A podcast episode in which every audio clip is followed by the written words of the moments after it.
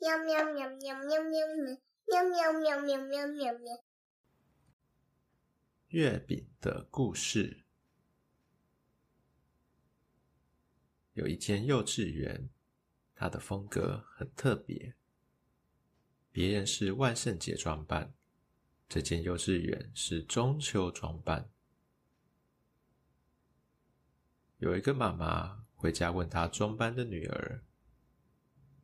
嗯，你想要扮嫦娥、月亮还是月饼呢？他女儿不假思索地说：“月饼，我要扮成月饼。”结果那个妈妈就真的做出一套惊艳四座的月饼装扮。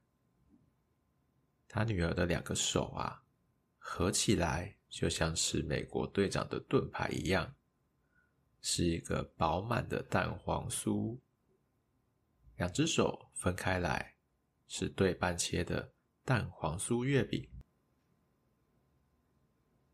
早上，妈妈送女儿到学校门口的时候，照惯例跟老师说：“老师早。”“哦，早早安。”妹妹今天办的是。哦哦，是月饼呐、啊！哦，妈妈手很巧呢。老师一开始有点傻眼猫咪，但是后来频频称赞。哎呀，妈妈心想，不知道设下这样一个高标准，下次端午节是不是要扮成粽子？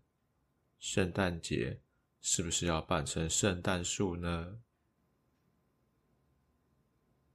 这个小小的故事是取材自 Podcast 节目《台湾通勤第一品牌》第三百一十六集。今晚能少吃一颗蛋黄酥吗？欢迎大家去他们的 Podcast 频道听看看他们的描述哦。